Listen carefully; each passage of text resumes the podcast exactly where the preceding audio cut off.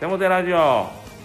人生に希望の灯火をお届けするテモテラジオの時間です。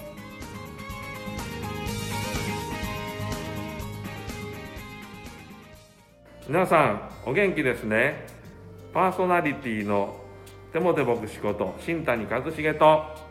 アシスタントのかなちゃんこと山本かな子です。テモテ先生4月でこのテモテラジオが1周年ですね。わそうなんですね。このテモテラジオで私が一番願っていることはえ教会の皆さんと一緒にこの番組を作り上げていくそして作り上げてきたということなんですよね、えー新しい1年も皆さんの協力いただいてまた皆さんの体験談を織り交ぜながらいい番組を作っていきたいなと思っています。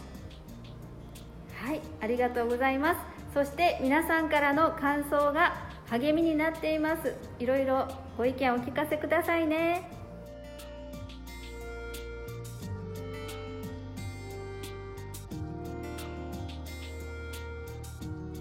早速インタビューしていきたいと思います。今日のゲストは小森由美子さんです。小森由美子さんこんにちはこんにちは。はじめに自己紹介をお願いできますか？はい。私は高砂教会員の小森由美子と申します。高砂教会に導かれてもう35年になります。息子たち3人は皆結婚しましたので、今は夫婦2人となり、5人の与えられている孫たちの成長を祈りながら健康も守られ、また平和に日々過ごせていることを感謝しています。はい、ありがとうございます。えーお孫さんもおられるようには見えないようなとっても素敵なえー小森姉妹なんですけれども、えー神様を信じるきっかけになったストーリーを教えてください。私は幼い頃から親に怒られたという記憶がなく育ちましたいわゆるとても良い子であってその良い子であることに私は誇りを持って育ったように思います。しかし良い子が通用するのは結婚までのことで結婚後間もなく私は自分の長所と思っていたことが実はとんでもない欠点であったことに遭遇することになりました。ほんの些細な夫の言葉に傷つき自分が全否定されたように思うのです。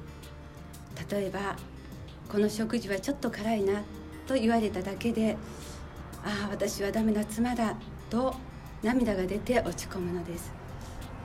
子供が生まれてでも思うように育たないものです。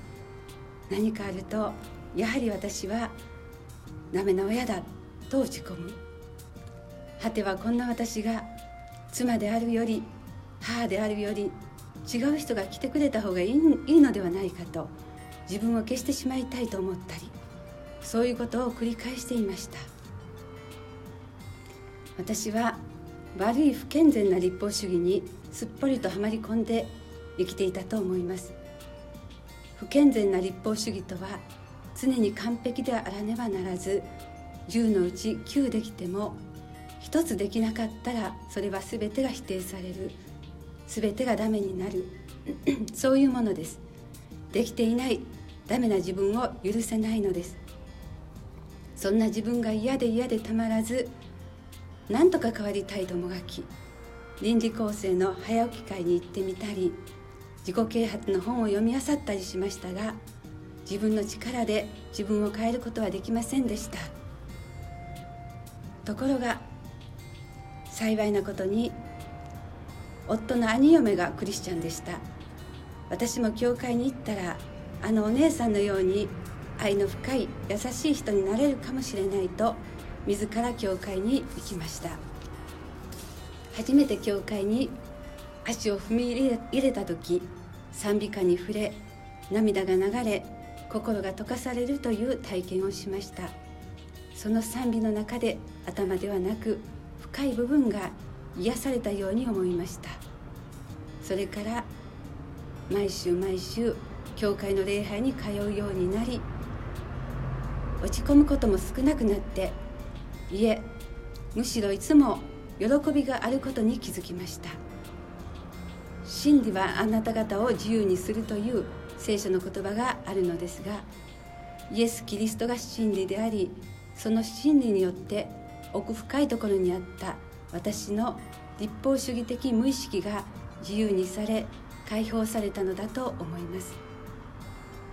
その後ももちろんさまざまな問題は起こります。息子たちの不登校という問題もありました。しかしどんな難問も主が共にいて共に担ってくださるから大丈夫大丈夫。主は良いお方だから心配は無用と主に預け祈ってここまで来ることができました。私はイエス・キリストに出会って帰られました。これからの人生の道のりも神様と共に楽しみ喜びながら歩んでいきたいと思っています。ありがとうございます。美しくて凛としてとても寛容な小森姉妹がそういう痛みを持っておられたこと。だからこそ私たちが何か悩みを相談しても痛みに寄り添ってくださるのだなと今思います。ありがとうございます。それではテモテ先生に励ましのメッセージを語っていただきましょう。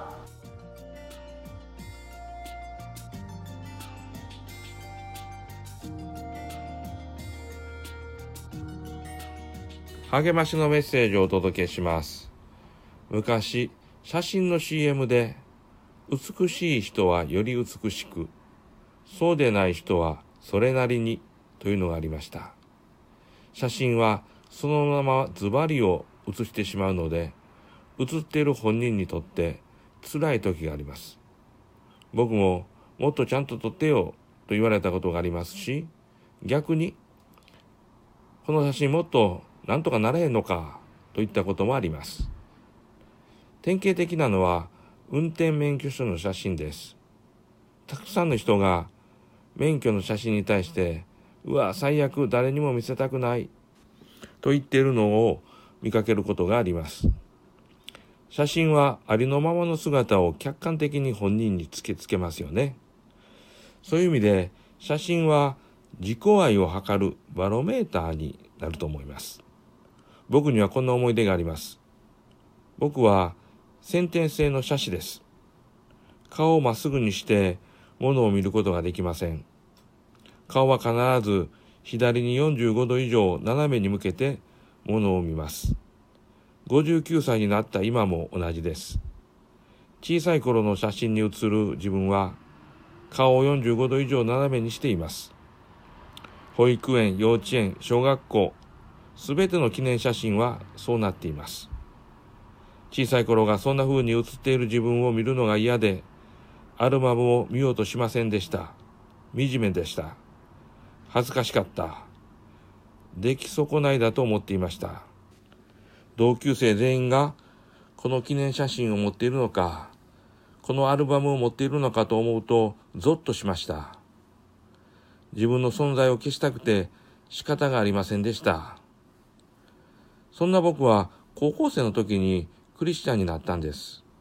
そして大学生のある日、神様の語りかけが心に響きました。私はお前のことを恥ずかしく思っていないよ。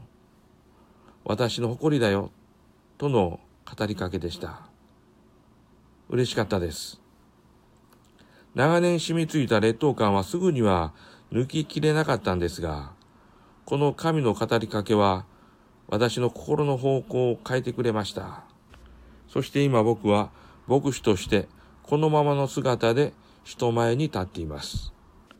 ありのままの姿を客観的に突きつけられるってこと、皆さんにもあるかと思います。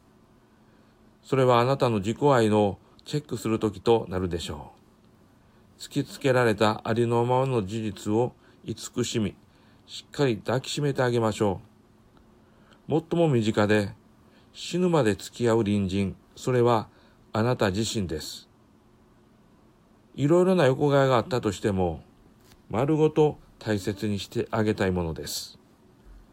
聖書の言葉、自分を愛するように、あなたの隣人を愛せよ。これよりも大事な戒めは他にない。マルコによる福音書12章31節お祈りします神よあなたは唯一無二の私を作り愛してくださったことを感謝します私も自分を愛します時に意外な自分に遭遇しますがそれも自分自身なので受け入れます。そして自分を楽しみます。イエス様皆によって祈ります。アーメン。